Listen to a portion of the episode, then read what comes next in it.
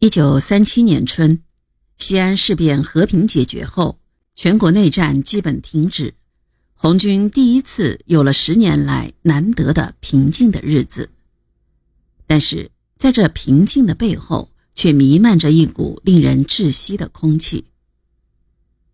进入六月以来，日军在北平卢沟桥地区频繁举行演习，平津方面的气氛越来越紧张。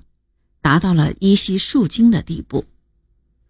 中国方面也表现出越来越强硬的态度，谁都不怀疑，只要有一颗小小的火星，中日之间就会燃起一场燎原战火。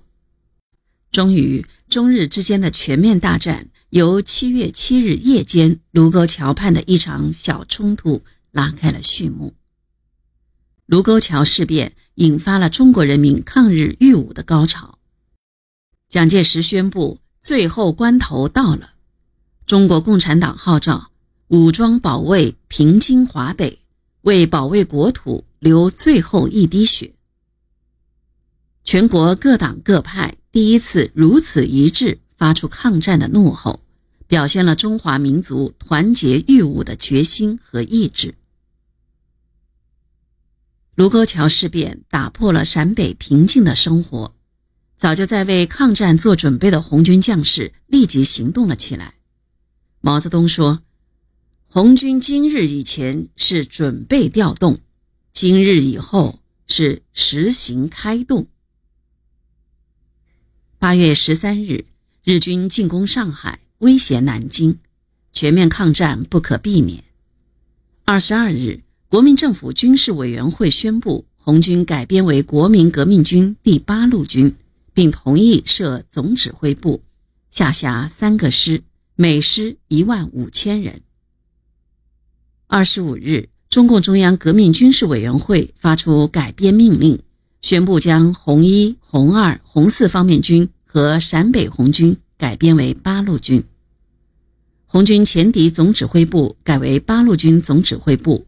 朱德任总指挥，彭德怀任副总指挥，叶剑英任参谋长，左权任副参谋长，任弼时任政治部主任，邓小平任副主任，下辖第一一五师，林彪任师长，叶荣臻任副师长，第一二零师贺龙任师长，萧克任副师长，第一二九师刘伯承任师长。徐向前任副师长，全军共四万六千人。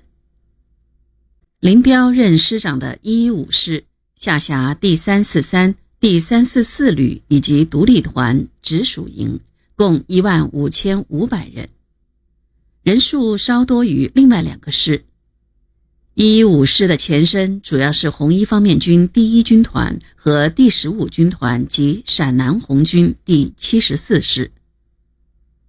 八路军出师抗日，不同于以前同国民党军作战。出师以后究竟怎么办？以什么方针对日作战？急需确定。是全盘听从国民党指挥，还是独立自主？是集中兵力打运动战，还是分散打游击战？是作战为主，还是以建立根据地为主？这些在只有一腔热血的抗日将士中都是比较模糊的。以前是盼望参加抗战，而抗战真的到了，如何抗战，许多人的心中都不明确。